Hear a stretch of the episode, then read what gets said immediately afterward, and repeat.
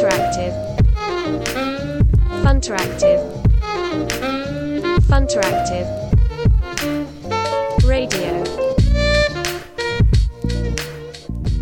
こんにちは、ファンタラクティブの井村です。こんにちは、ファンタラクティブデザイナー中村です。まあ、いつも野球の話をしている我々としては、昨日はついに阪神日本一という。最終戦だけ見ちゃったね、僕も。もうあ見てないっす。ジャイアンツファンのね、安高さんいやいや、、いやもうちょっとジャイアンツの来年以降もまた心配。来シーズンの心配だな、どうしようみたいな。まあ、いや、38年ってすごい嫌だと思うよね。まだ我々が生まれるちょっと前なんで。いや、本当だよね。うんいや、でも阪神ははもう強かったよね。チームとしてのね、も盛り上がりを感じるよね、阪う神。ん、いや、そうなんだよね。なんかあのうん今年はね、栗山監督の話我々もしたけど、なんか岡田監督についても語りたくなるというか、やっぱり監督って大事なんだなって、なんか改めて思うよね。いや、そうだね。なんか最近そういう記事をあのいっぱい読んじゃうよ。あの野村阪神時代の岡岡田さんのあの状況がどうだったみたいな話とか。え えちょっとじゃあーとか。ー、監督の話はまたね、ちょっと機会を見てやるとして。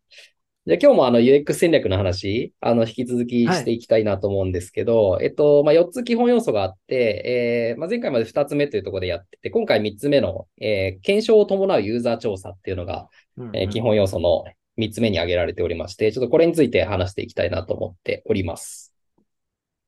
はい。いよいよ、検証を伴うユーザー調査。なんかキーワード的には、あの、とっつきやすいやつに入ってきましたね。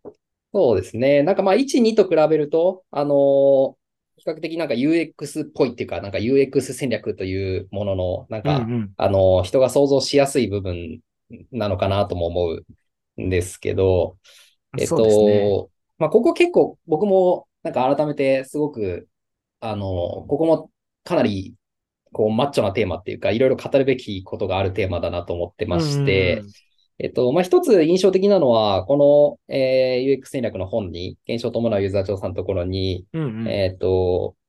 まあ、あらゆるプロダクトはリスクなのであるっていうことが書いてうんうん。あって、で、僕結構これもその通りだなと思っていて、えーまあ、例に挙げられてるのは、なんか映画、フィールド・オブ・ドリームスっていうののケビン・コスナーが、そのうん。野球場を作ればユーザー、観客が来るっていうふうに思っているっていう、まあ、ちょっと僕、多分この映画見たことないんで、あんま映画の話わかんないんですけど、まあ、野球場を作れば観客が来ると思っているっていうのは、あのー実際観客が来なかった時に、後で振り返ると、なんか周りから見てると、それはそうだろうみたいな、そんなとこ来るわけないじゃんみたいに思うんですけど、自分がビジネスやる側になってみると、こう結構これをやりがち。というか、むしろうんうん90何パーセントの人たちは割と自分も含めてこれをやってしまうんじゃないかなっていうのは結構思っておりまして、えまあそれがさっきのそのプロダクトは全てがリスクであるっていう、あらゆるプロダクトっていうのはリスクなんであるっていうところにつながるのかなと思っております。うんうん有名な起業家の、はい。有名な起業家の失敗談とかを聞くとよく出てくる話ですよね。なんか在庫を抱えてしまったとか、あの、こういう失敗をしたっていうので、あの よく聞くなっていうのを、いろいろなところで思い返します。まあ、あの、で、まあ、ここでうん、あ、そうですね。検証を伴うユーザー調査の具体的な内容としては、結局そうんうんの顧客の声を聞くという、まあ、我々もうんうんあのユーザーの声を聞くっていうのをパーパスにも挙げてるんうんうん。ですけど、その、まあ、自分たちの、えーアイデアであったり、プロトタイプであったりとか、まあ、いろんなものっていうのを、まずまあ、顧客に当ててみる。まあ、もしくは当てなくてもいいけど、顧客の声自体を聞いて、や、あの、その反応を見ていくっていうようなところ。っっていうのを繰り返す。まあ、いわゆる手法的に言うとインタビューとか、まあ、アンケートとか、あとはまあ、ユーザビリティテストだったりとか、うんうんうんえーまあ、そういったユーザーに直接話を聞く、まあ、もしくは、あの、アンケートみたいな形で間接的な話を聞くっていうことが、まあ、総称されているのかなっていうふうには思っております。なんかここの具体に入る前に、あの、なんか前提として、やっぱりこの本ですごく重要な要素だなと思ってるのが、この前段として、このビジネス戦略っていうものと、その後にバリューイノベーションっの話があったと思っていて、これがあることで、うん、あの、そこの掘り下げ、検証を伴うユーザー調査、ユーザーの調査の質っていうのがすごく変わるっていうのが、あの、大きく影響するなと思っていて、ただなんとなくユーザー調査をするみたいなところの入りから聞くっていうよりは、そこを紐付けながら考えるっていうのがすごく重要だなと思っていて、まあ、そこをセットでね、あの、今日聞いてもらえるといいかなっていうのを感覚として持ってます。まあ、前提としてそこを目指すためのユーザー調査でであるっていう、うん、まあ、そこが本質的かなっていうのをすごく感じてます。そうだね。なんかあの、うん、逆にこの検証を伴うユーザー調査、まあ、やった方がいいよね、みたいなのは、あの、多分100人に聞いたら100人がそうだよねって言うと思うんですけど、うん、なんか逆にじゃあ絶対やんなきゃいけないというよりかは、結構アドオンみたいに思われてるケースが割と多いなと思っていて、で、まあ、それが UX っていう言葉自体もそうだと思うんですけど、で、なんでそれがアドオンになりやすいのかみたいなところっていうのを、その、うん。うん、力学みたいなのをちょっと話したいなと思っていて、で、まあ一つが、その、スピードとかもコストの部分。で、なんかその、こういうことをやっていると、その調査ばっかりして、まあ一つがっていうか似てるっちゃ似てるんですけど、その、なんだろう、期間が伸びてしまうとか、あの、なんかものづくりが遅くなってしまうみたいなこと？とか、まあ費用がかかってしまうんじゃないかっていうところで、そのスピードっていうのが、あの、失われてしまうんではないかっていう力学がまあ一つ。と、あとはその声を取ったとして、じゃあ、顧客の声を聞いたらいいものって作れるんだっけ？みたいな。なんかそれって新しいものを俺たちは作りたいんだから、顧客の声からはそういうものは出てこないんじゃないかっていう、その、なんかいわゆるその顧客の声っていうのを、そのお客様は神様ですみたいなものづくりをしませんよみたいなことというか、あの、ユーザーの声だけ聞いてれば、それでいいものができるとは限らないよね、みたいなところの、ちょっと二つ、その顧客の声を聞かなくなる力学っていうのは僕はあるんじゃないかなと思っていて、自分としては両方とも割と危ない思考だなと思ってるんですよ、その二つとも。うんうん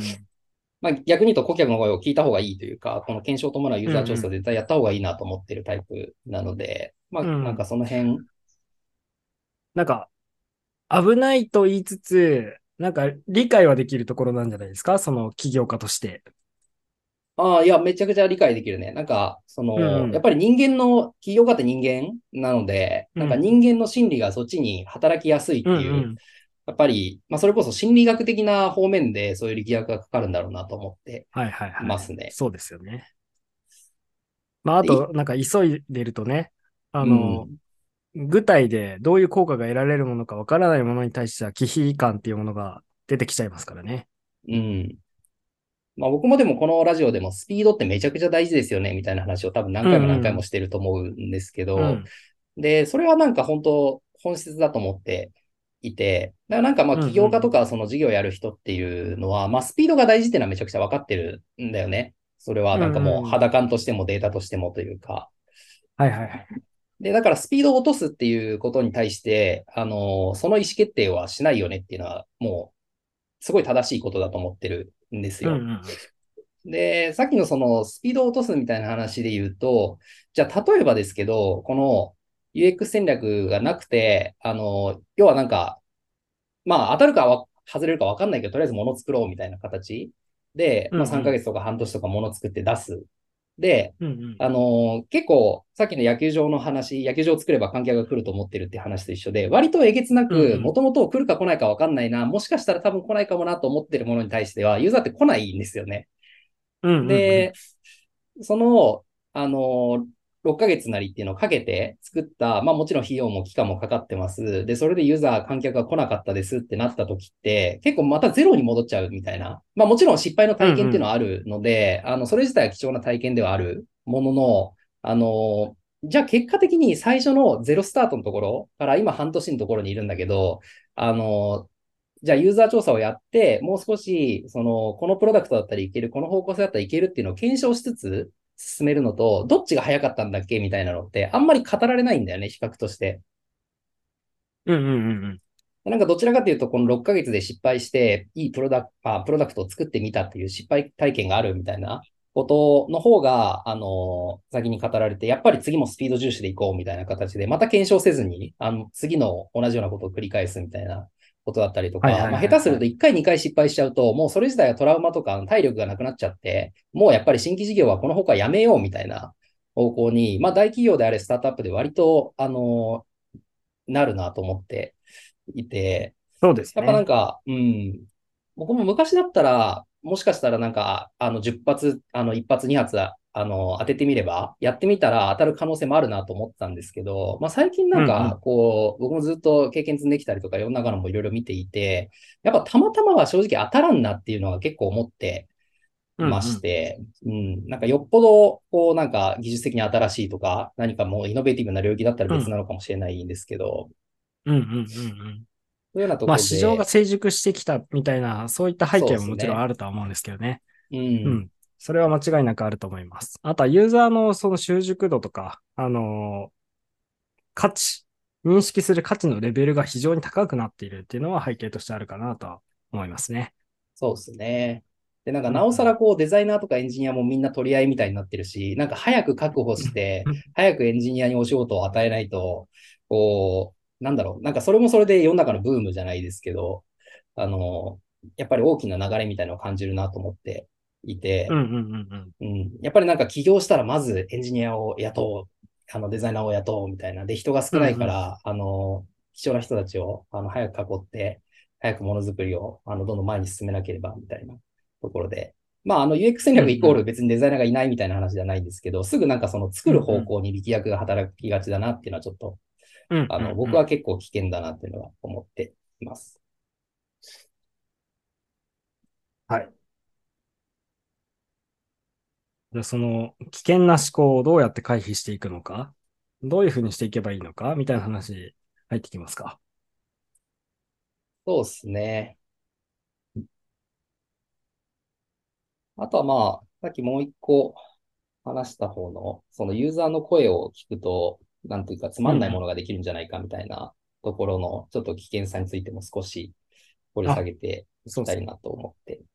いて、これとか安田がどう思う？なんか、まあ結構、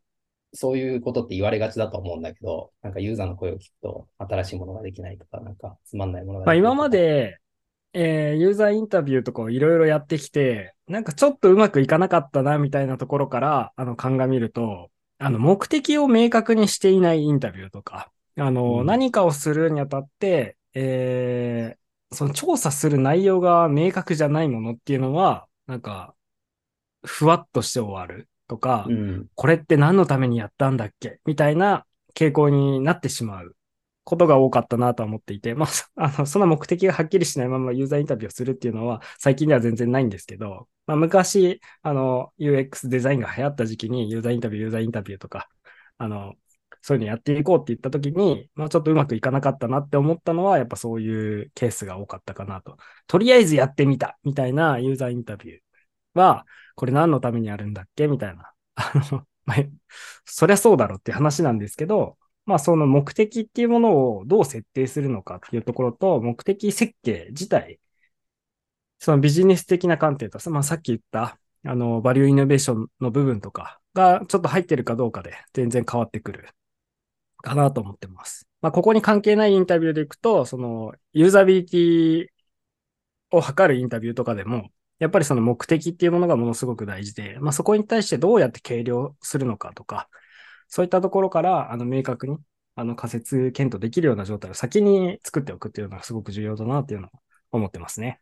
うんうんうんうん。いや、ほんとそうだね。今の仮説検証の話は本当にこの話の本質だと思っていて、うんうんまあ最後なんかほとんど仮説検証の話したいなとも僕も思って いるんですけど、まあもう一個、あのーそうですね。あのーユーザーの声。で、まあ、ファンタラクティブでも、あの、パーパスでユーザーの声を、こう、すべての企業に届けるっていうワードにしているっていうのは、あの、届けると、届けて、とか、ユーザーの声を手に入れて、で、それをどう活用するかっていうのは結構そこからのいろんな種類があると思ってうんうんうんうんいて、別になんかそのままユーザーがじゃあ A を B にしてくれって言ったから A を B にしますみたいな事例というか、それが正解っていう事例は結構少ないと思ってるんですね。なのでなんかテストみたいに、そのなんか丸か×ですかって言われて、こうユーザーがその、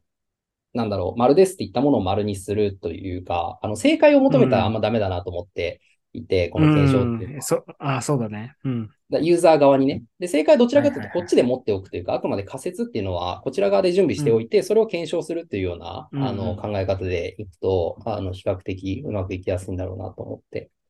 いるので、ですねまあ、向こうからの正解、こちらが仮説を持たない状態で正解を求めないっていう。で、まあ、その奥にあるインサイトみたいなところがよくユーザーインタビューでは言われると思うんですけど、まあ、そこを、あの、どう触れていくかっていうところが、えー重要なのかなとは思っています。そうですね。いわゆる失敗パターンとしては、あの、インタビューと称して、あの、結局アンケートになってるとか、そういうケースは、割と失敗しやすいケースかなとは思っていて、あの、丸抜で答えるの話じゃないんですけど、うんうんうん。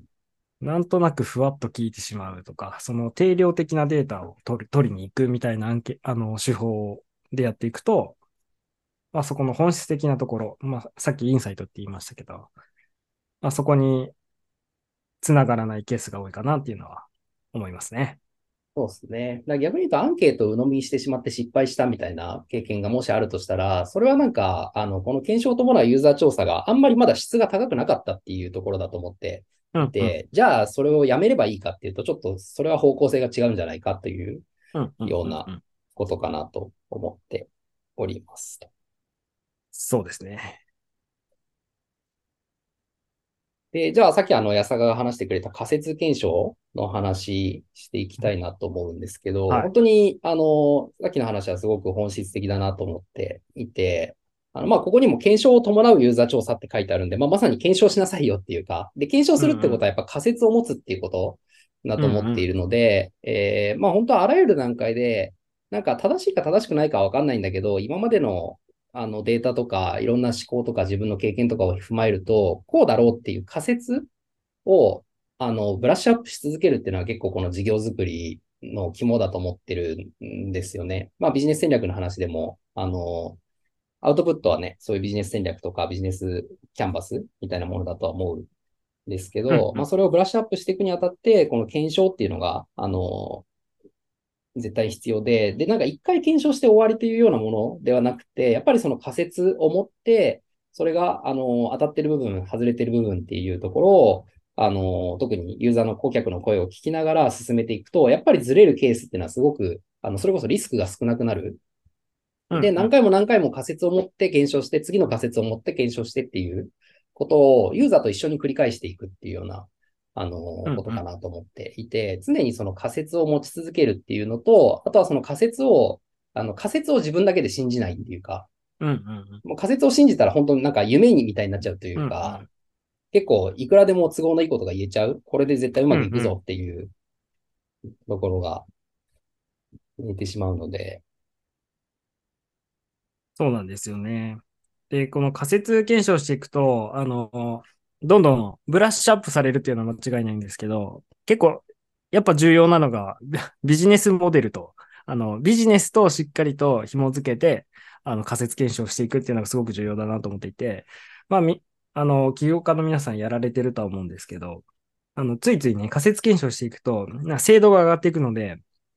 あの、ぐいぐい進んでいっちゃうんですけど、まあ、そこがビジネスと紐づいてなないときって、あの、結局、あの、質としては高いプロダクトなんだけど、あの、ビジネスとしては、あのうまくいかないよねとか、そういう話になったりはすると思っていて、なんかここのやっぱセットで、あの、行き来するっていうのがすごく重要だなと思っていて、うん。まあ、慣れてくるとね、このビジネスに紐づけながら仮説検証をひたすらしていってる、あの、起業家の方っていうのはやっぱ見見えるんですけど、まあ、ここがね、すごく肝かなっていうのを改めて感じてますね。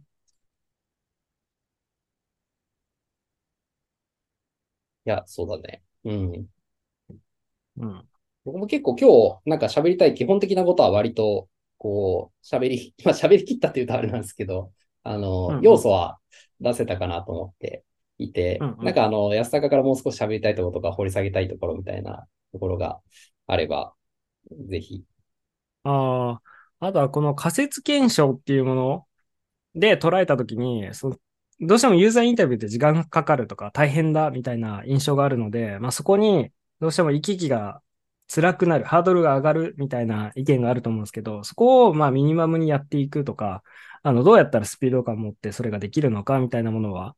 あの、具体でちょっと社長から話してもいいんじゃないかなっていうのを思いました。実際やってる身としてど、どこに気をつけてますかっていう。なんか、ちょっと質問の答えにドンピシャハマってるかわかんないんですけど、なんか、改めて、こう、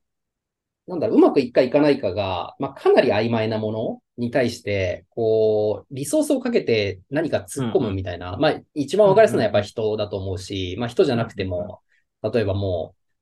う、うまくいくかわかんないけど、とりあえず店開いちゃいましたみたいな状態とうんうかん、在庫バンバン仕入れちゃいましたみたいな。で、まあもちろんうまくいくケースもあるし、うんなんうんうん、かあの、さっき、まあうまくいった起業家の話とか安坂がしてて、結構生存者バイアスがそれこそかかるので、あの、なんかそういう伝説みたいな、俺は一回、なんかその残高ゼロまで行ったみたいな話とか、あうんの、うん。在庫を1000個抱えてしまって、そこからが地獄の始まりだったみたいなのとか、割とあるから、こう、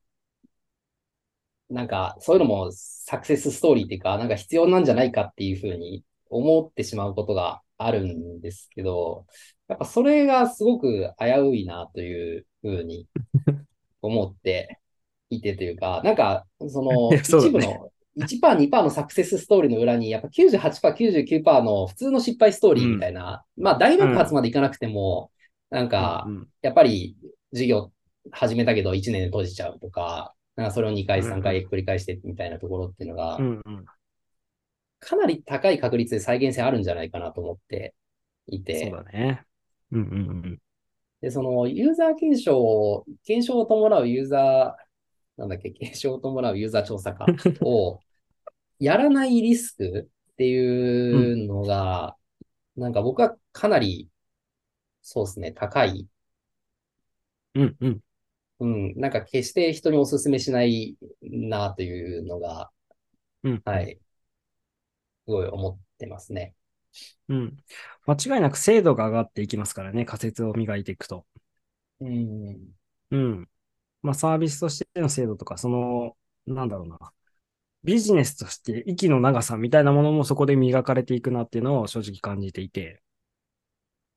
そうですね。なんか、まあ、どっかのタイミングで作り込むタイミングって必要だと思うんですよ。うんうんうん。なんかまあ、IT のサービスであっても、バーっと、やっぱりひ一通りの機能を揃えなきゃいけない時期っていうのは絶対あるし、まあ AI だったらその AI のモデルをしっかり育てるみたいな時期だったりとか、うんうんうん。まあもうちょっとハードウェアで言うと、さっきのそのお店を本当に建てちゃう、借りちゃって、あの内装に数千万突っ込むみたいなものっていうのは、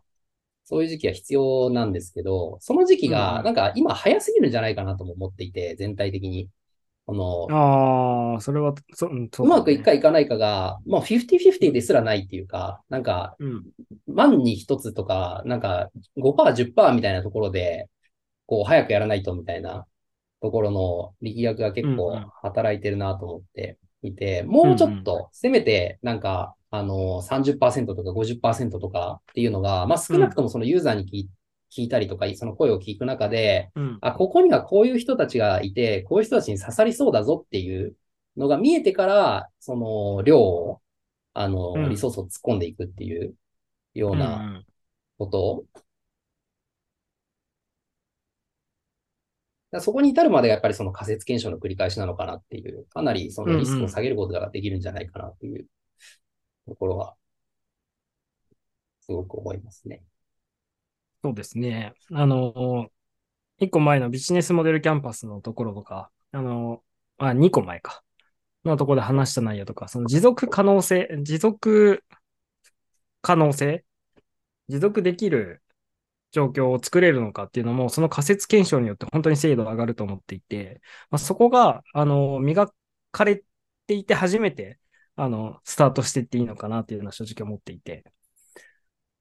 あの、本当になんか世の中のユーザーの目目が超えている分、あの、飽きられるのもものすごく早いし、あの、消費されるのもものすごく早い。それはどんなサービスにおいてもやっぱりあると思っていて、で、そこに対する危機感っていうものを感じながら、あの、まあ、それでなんかスピードが損なわれてたら元も子もないんですけど、まあ、しっかりそこを、あの、磨き込みながらスピードを持って前に進めるっていうのがすごく重要だなっていうのを、まあ、日々感じていて、まあ、いろんなお客さんのビジネスに関わる過程ですごく感じているので、まあ、そこの磨き込みを、あの、スピード感持って仮説検証を繰り返すっていうのがものすごく重要。で、そのスピード感持って仮説検証するみたいな話は、なんか、具体で、あの、例としてそのうちね、発信できたらいいんじゃないかなっていうのは思うんですけど、まあ、その辺が欲しいんじゃないかなっていうのは、あの、思ってます。うん。なんかやっぱ物を作るスピードに比べると、その考えて仮説を立てて、うん、まあ例えば資料ぐらいに落とし込むスピードでもいいんですけど、うん、がやっぱ何百倍速いと思っていて、やっぱりなんかその夢を描いて仮説を描く、で、それを形にして人に聞くっていうのって、ものすごくそのものを作ると同じぐらい検証の内容が効果がある割に、あの、スピードがめちゃくちゃ速いっていうような、あの、ことかなと思っているので、まあそれをやっぱり手段の一つとして、その、スピード速く検証できるっていう武器として、なんかこのユーザー調査っていうのを使っていけるといいんだろうなと思ってますね。うんうんうん、僕はこの仮説検証のこのサイクル自体が、いわゆるデザイナーとしてのあの腕の見せ所だと思っているところもあって、むしろデザイナーやってる人はこの辺相性いいはずなんだよなっていうのを思いながら、あの日々ここに携わっていたりしますね。そうですね。ちょっとなんかね、デザイナーという職種がここにどう絡んでくるかみたいな話は、なんかそれはそれで本当深いなと思うんで、ちょっとまたいずれやりましょうか。はい。そうしましょう。はい、じゃあ今日は、えー、以上で、えー、検証を伴うユーザー調査についてでした。どうもありがとうございます。はい、ありがとうございました。お疲れ様です。Thank you.